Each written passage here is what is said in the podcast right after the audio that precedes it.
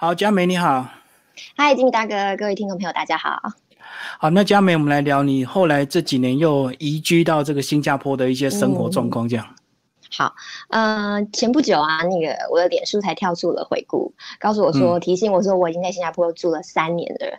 然后其实我已经我没有想到说我日子过这么快，已经三年了。因为过去一年半两年的时间，我们都是在疫情下生活嘛，然后每天日子都是一样的。然后有时候过到就是我不知道今天到底是礼拜几这样子，因为天天是一样的。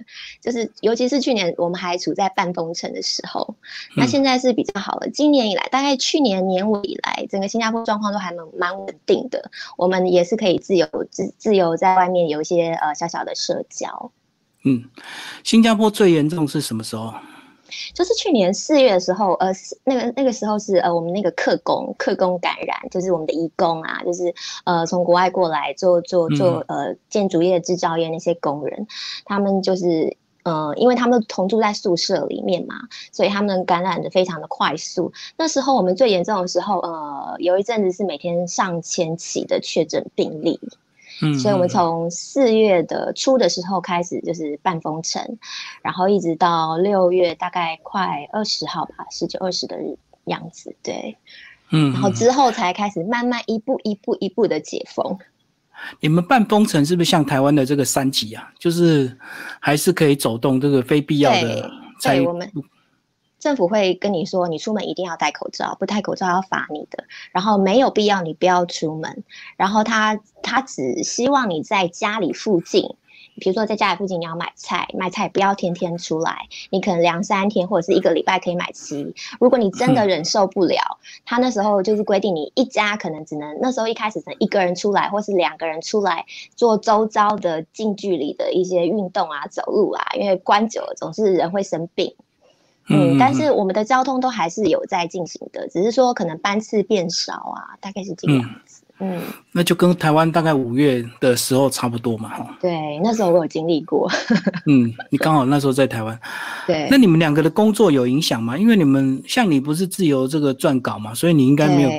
没有影响，我没有影响，因为我一直都是在家工作的。那我先生、我老公就是他们，呃，他他从三月的时候，他就直接就在家家在家工作了。我防控从去年的三月一直到现在，那中间状况比较好的时候，政府是有默许你可以稍微进去办公，但是可能大家要分流，所以一周可能都轮流到你，可能就进去个三天两天这样。我懂，嗯，减半就对。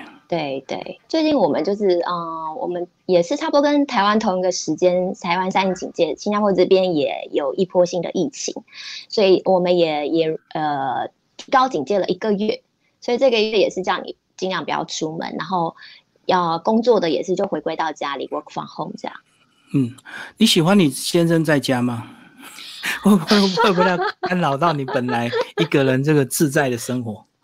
嗯，其实还好，因为我们一个在客厅，然后一个在书房，互不干扰。因为他他也是一天到晚就是会议很多，然后我我是在外面，就是我们的隔间还蛮好，隔就是噪音啊什么的比较不会听到。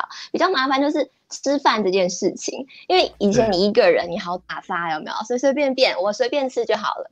可老公不是啊，老公会觉得啊，我要吃好一点，我不要随随便便这样子。嗯，对，这就那就变成你要煮就对。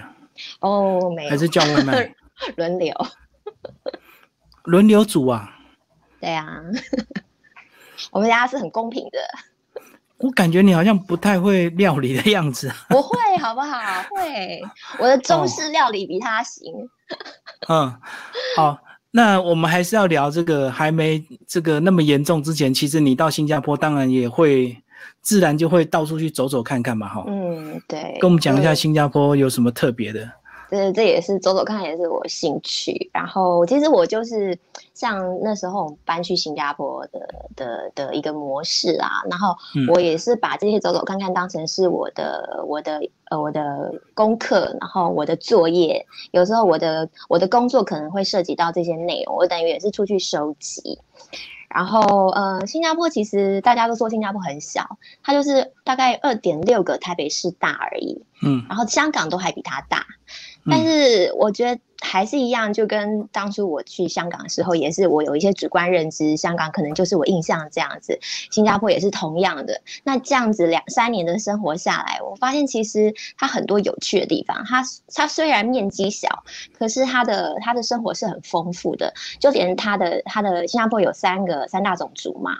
它是有多种族呃组合成的一个国家，然后光我们的语言就有四种，然后三大种族包括马来族、印度印印度裔，还有华族，华族是最大的人口。嗯，然后你就会发现其实很多就是不同文化，然后因为大家都生活在一起，所以有些东西你根本就是掺掺掺在一起，比如说我们的语言掺在一起，有所谓的呃 Singlish，他们说英式英文，然后其实我后来发现还有一种呃。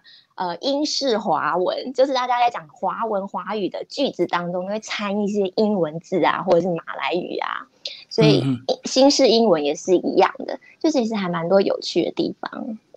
嗯，这样子那么小，那它新加坡有所谓的郊区吗？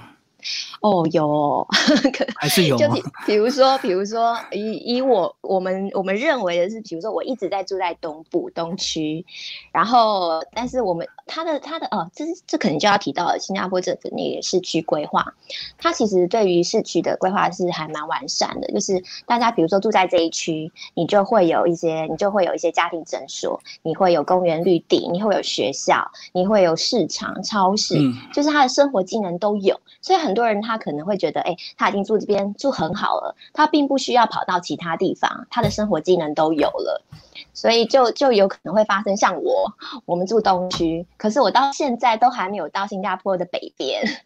嗯，不需要就对，不需要，对啊。嗯嗯，好，我在你的这个动态里啊，这个卡小姐在新加坡，你还是有很多过去这个吃喝玩乐的这个行程，包括你有去参加一日的旅行团，是不是？参加什么泛舟啊？哦，没有没有，我们自己报名的啦。嗯，他是在那个嗯蓄水区，蓄水区他们就是讲的像那个我们台湾讲那种水库，他们有很多蓄水区。然后呃蓄水区之后会有一些就是嗯像这种户外旅旅那个行程的规划，他那边就有规划，就是我们去那蓄水区还蛮大的，他就规划你可以在那边做那个独木舟。水上活动就对，然后他就是他就是呃，你自己去扛舟，从那个岸上扛到水海里面去，水里面去，然后那个教练就在旁边告诉你说，呃，你要注意，你不可以去哪里，然后呃，你怎么滑，就这样子，然后你就自己把它扛下去之后，就自己摸索，就自己滑。嗯嗯。跟台湾其实，我觉得这方面跟台湾也是很大的差别。台湾就是会把你照顾的好好的，连教练教练带着你一起下去。然后这边其实就是呃，我告诉你的技巧，然后他觉得应该不会有太大危险，他就让你自己下去了。哎，对我看很多国外旅游，他们那个观念就是你风险其实是要自己去控管，对，并不是说园区或者是这个旅游区就一定要保障你的安全这样。没错，没错，尤其我觉得像美国跟欧洲是非常非常明显的。嗯嗯，所以这样讲，其实你新加坡到马来西亚或者是到印尼旅旅游都很方便，对不对？哦，我们其实有呃旅行过印尼的一个岛，然后它从新加坡非常方便，我们只要坐个那个渡轮，大概一个小时的船程就到了。然后去马来西亚，你你可以你可以呃。坐车你可以到，你也可以坐船，然后你也可以搭飞机，嗯嗯，是蛮方便的。对啊，所以它岛非常多，对不对？所以还蛮蛮多的那种热带的森林，或者是是一些水上活动这样。对对对。你的工作也会需要到处玩去写文章吗？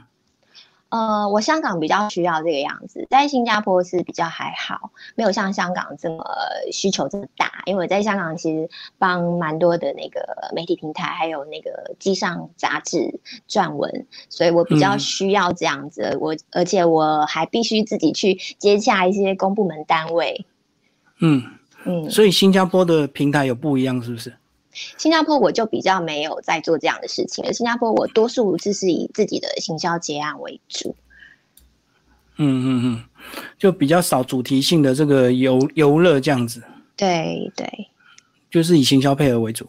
嗯，我看你有去 IG 发了一张这个吃魔鬼鱼啊，烘鱼。哦，对啊，就是那个呃尾巴刺很尖很长的那个红鱼。你是吃哪一个部位？就是它一整片它是翅膀，它是它没有，它是给你吃翅膀的部位。那个红鱼其实吃起来是完全没有味道的，它是都是靠它上面那个红红的辣酱来提味，靠料理就对。嗯，对。可是这边非常非常热门吃这个耶，是因为新鲜感吗？还是说真的很好吃？它它也不是很好吃，我也不大懂为什么他们 特别热衷吃这个没有味道的鱼。哦，啊，价钱怎么样？很一般吗？嗯，如果像我们是在那个呃这边常见那些熟食小贩中心，熟食小贩中心，他们价位其实就是很很很可以接受的。多数人他甚至这边很多新加坡人，他们三餐都在这种地方解决掉，因为它真的很便宜。然后像如果你你像我胃口比较小的人，我可能一餐不到十块钱新币我就打发掉了。可是就是比较起来，你可能一个人跑去餐厅，你可能就要花到三十几块钱这样子含税啦。最后我们来回头聊到你的新加坡的这个境况，因为我看到你最近也打到疫苗了，对不对？对，打到疫苗了，轮到我们了。有没有什么反应啊？我是打 Pfizer，我是辉瑞，就是靠近，我就选靠近我们家的，靠近我们家的一个一个点去打。然后我刚打下去，其实还好，就是针刺下去，然后你要待半个小时观察看看。然后这半个小时，我就有微微几次的感觉，我打针的地方有刺痛感。然后回到家之后，我就喝了很多水，我喝了大概一千 CC 的水，然后赶快也有吃了普拿疼做预防性。然后其实我我状况还好哎，我就这样两天度过了，嗯，也没有特别的什么异常疲累啊，嗯嗯嗯，所以目前都反应都正常，就对。对，可是我先生也是跟我打一样的 Pfizer，然后可是他的反应就比我大很多了，他全身酸痛，然后有头晕，然后异常的疲倦。这些症状他都有，嗯嗯。可是你讲说有吃普拿疼，人家不是说吃普拿疼会降低它的效果，所以如果能够忍耐，尽量不要吃。其实我也是看我们周遭很多人这样子，然后也有医生可以他说，其实你可以就是打针前半小时以内先吃一颗，也有就是说法很多啦。嗯嗯，那我是比较害怕人，所以我就赶快吃。好，那其实呢，在这个呃最近就是这两个月，你还是有回来台湾一趟，对不对？在整个这个坐飞机的过程，是不是就有点紧张？很紧张，非常紧张。因为那时候其实两边都还算稳定，但我还是会很紧张。然后我我的装备真的是非常多，我是呃里面穿着，外面披着，然后帽子戴着，然后还带了两条浴巾，一条铺那个飞机座椅的那个椅垫上，然后一条铺在背后面，然后这样全程我也没什么在吃东西。嗯，但是其实其实状况是还好的，是 OK 的，因为我在机上啊，我看到我的我飞机上周遭的人都在吃，而且那个吃饭的那个味道很重，那个餐点的味道，我就问空姐说：“我说吃东西是安全的吗？”我还这样问，然后空姐就跑来一个两个这样连续的跑来跟我讲说：“安全的，安全的。”因为他说他们自己也是会把口罩拿下来在飞机上吃东西。哦，所以那时候是四月份就对了。对，新加坡很平稳，台湾也很平稳，所以那时候还还如如果是最近可能就有点紧张。对，嗯嗯，疫情对你有没有什么改变啊？或者是想法，或者是一些人生观、价值观？嗯，其实。我在疫情的这这个这一段时间，我自己在网上学习了一些东西啦。然后我本身就是我不喜欢自己好像都没有东西进来，然后一直出去的人。然后趁着这疫情之间，因为你也不能出门嘛，你就乖乖在家。然后我有去上了一些线上课程，然后觉得嗯收获还蛮多的。就是你你去学习，你就多了一些兴趣，所以你的生活就会我就会更丰富了一些。嗯。可是你对人生的一些价值没有改变吗？就是好像人生就是如此的脆弱这样子。对，人生真的就是如此脆弱。你而且你真的意外很难说，你就会想着这些可能百万分之一的几率不会发生在你身上，但它可能就会发生在你身上，都很难说。对啊，其实我 我也有想过说啊，我之前呢，就是过去几年啊，我每一年长假我都往普罗旺斯跑。然后因为疫情关系，就觉得生命实在是太脆弱了。我要不要疫情结束之后，不要再去普罗旺斯，去别的地方看看？哦，就是要珍惜，就对，不要一直去同一个地方。对，虽然已经很习惯的地方，觉得它很自在，为什么不再多去呢？既然已经习惯了，那我就觉得说啊，我是不是应该再多看一些东西呀？不要就把自己就限制在那个地方了。普罗旺斯那边应该也有一些朋友吧？那那时候你有关心他们的状况吗？哦，没有啦，没有什么朋友啦。就是那时候我因为都是在那边做大概两个礼拜以上的居游，所以我比较是呃比较会去跟旁边的可能我常去的咖啡店的老板啊，然后打招呼啊，或者是呃我有之前有住过人家家的那些那些老先生老太太，大概就是这样子，也不是算什么朋友啦。嗯嗯嗯嗯，有关心他们动态吗？就是会 follow 他们吗？他们现在都看起来蛮好的，因为我听说普罗旺斯，我我之前待的那个城市啊，艾克斯，他们现在已经不戴口罩了，而且我有 follow 一些，就是那个那个啊那边的那个叫什么，呃旅游中心的 IG，嗯，我也是看很多人在那边拍照，就是一些现况啊，大家生活都是变得好像很自然的，就是很很也不像是在疫情下的生活了，是因为他们疫苗打的比较快吗？还是因为人少的关系，因 为我觉得人真的人少，这个有一定的距离之后，其实大家其实也是蛮安全的。嗯，一开始应该也也可以是这样说吧，因为都没有观光了嘛，没有人了。然后还有就是，我是听。看看很多人在讲说，其实法国很多人就是已经被关久了，已经受不了了。大家不管有没有打疫苗，那政府也也已经就是开放你了嘛，所以你可以开放自由外出啊什么的。很多人就已经自动不戴口罩了，可能觉得自己也没有那么大的那个威胁了。嗯嗯，虽然他们的被那个确诊数有对确诊数有在讲。对他们来讲，就是已经好像比较算稳定了。但是我们看这些确诊数，我们还是觉得很害怕的。对啊，因为以确诊数来讲，其实新加坡的确诊数比台湾高很多，对不对？嗯，现在大概维持在个位数，就是我们这一波四月四呃五月六月的这个这一波疫情，现在已经压下来，大概维持确诊数在个位数，所以是相对比较好一点点啦。嗯。你刚刚讲过，你们那时候确诊，去年最严重不是都几千几千吗？哦，对对对，去年是真的很严重。去年，去年我们真的是因为一刚开始没有经验，然后就也不知道，真的那时候也没有说什么大量普筛这种事情，然后那时候也没有开始做很密切的那个就是足迹追踪，所以你也不知道你在旁边，你出门虽然你戴着口罩，你会接触到那个人，他去过什么地方你也不知道，所以那时候真的是很紧张。那时候，对，那时候那个确诊数真的是非常的高。嗯嗯，最后讲一下你的爱猫好了。猫咪需要打疫苗吗？因为我看美国的动物园的动物都在打疫苗。猫咪需要打吗？猫咪不需要打那个，不需要打那个 COVID 的疫苗，它只要按时去打，它每年该打预防针就好了。因为它家猫可能比较没有这样子的，就是暴露在外面的威胁跟危险性啊，那还好，没有被接触就对。嗯，对啊。这猫咪就是你从以前一开始到现在的吗？对啊，还是中间有换过？没有没有，就是那时候在台北带过来养的。对，那时候领养它是四个月，所以就一路养到现在八岁了。哇，它是跟着我们飞耶。那它坐飞机应该有一些规定，对不对？会有一些麻烦，对不对？嗯，坐飞机就是你要去做申请，然后呃，每个地国家它要求的那个，比如说你要打什么疫苗啊，然后你可能呃呃你要去做什么样的抽血，然后你要关在什么样的笼子，连那个笼子都有规范的。然后虽然它可以跟呃，主人一起同一架飞机，但是它是必须要放在像货舱那个地方，那边应该是有温度可以调节的。然后，但是那时候我是没有跟我的猫咪坐同一班飞机，我们是分开坐的。不过，猫咪的那个机票钱真的是非常的贵，它大概是就是人类坐商务舱的价钱，我，比人还贵啊，贵，很贵。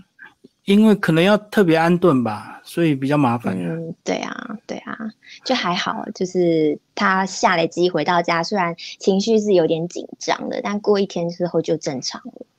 而且到当地之后，是不是也要做一些检疫啊，才有可能让你带回去？哦，不用哎，我这两次不管是香港或新加坡，猫咪就是到了海关那边去把它接，呃，有人去把它接出来，就就直接就可以回家了。哦，不像水果啊，有些像我们飞机不是不能带水果生鲜下下飞机嘛？嗯，所以猫咪不怕会有什么传染病这样子。是没有哎，但是我听说台湾回台湾好像很严格，回台湾好像就要先去做做做一下隔离这样子。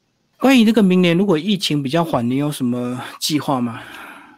哦，明年疫情比较缓，想要出国玩，闷太久了，想要出国玩。因为照你们这样施打速度，以及台湾施打速度，应该到年底都可以到六七成嘛，就总是比较普普遍的。对，新加坡这边他已经呃打完两剂的，已经占占呃全部人口的百分之四十了。他们是打算下个月国庆八月九号要打到人口的三分之二，就是达到群体免疫的目标。然后年底他们是打算就是边境要开放了。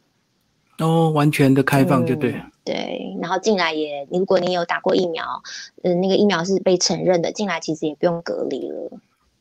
所以你们承认的疫苗有哪一些啊？现在我们官方提供给我们免费疫苗就是辉瑞跟 Moderna。嗯，对，就这两种而已啊。嗯，其他的其他的像它其实有进那个 AZ，然后。呃，Johnson 还有那个嗯，中国的科兴，可是这三种疫苗是只能到私人诊所去去打的，你要自费。政府现在承认的那个施打人口是呃，官方的这个辉瑞跟 Moderna。我懂，免费的话你就是这两种啊，如果你有特定喜欢的，你就要。自费去打私人诊所打就对。对，因为有些人对那个 mRNA 那个原理技术，就是辉瑞跟 Moderna 的，是会过敏的，所以他可能就不建议你打。所以那种可能就是要去打另外一个原理技术的疫苗。今天非常谢谢我们的卡小姐介绍 你这几年的新加坡动态，希望明年你有机会出国，然后赶快再写你的第三、第四本书，对不对？因为你后来那香港那两本书都是用电子书出版嘛。对，用电子书出版的。哦，有有在写第四本的吗？这个这个其实每隔一段时间，真的就会有人来问我，然后问一下，对啊，嗯，问我一下，对，也是也是关心啦。但是我总觉得我还没有一个很好的架构去去写第四本书。嗯，我本来是觉得新加坡其实可以，呃，像香港一样有一些像田野调查，就是我对生活，呃，新呃新加坡生活的文化的观察，但是我总觉得我好像没有一个可以让我自己满意的架构去完成它。嗯嗯，主题性还不够强，对不对？都还很琐碎。对，对啊，我看你还去吃肉骨茶。对不对？你去还研究肉骨茶为什么 明明是汤，为什么叫茶？对，为什么要这样？为什么要有茶？他们是说，嗯，因为有好几种说法哦。一个是说，像像马来西亚，他们喝肉呃吃肉骨茶都要配一杯浓茶。然后第二个说法是说，呃，因为马来西亚肉骨茶比较偏是呃中药中药的。口风味，呃，中药味，他们有一些中药材下去熬煮的。然后在一些呃中国方言里面啊，呃，茶就是有那种汤药的意思，所以也是有这样的说法。你自己有试着煮吗？吃多了有没有自己学？自己试着煮，但是煮不出那个风味，哎，还觉得还是差很多。对啊，还是要在老店里吃才有那种感觉。嗯，对啊，对啊，没错。嗯。好，谢谢我们的卡小姐为大家介绍她的新加坡的这个旅居生活。好，谢谢。好，谢谢金大哥。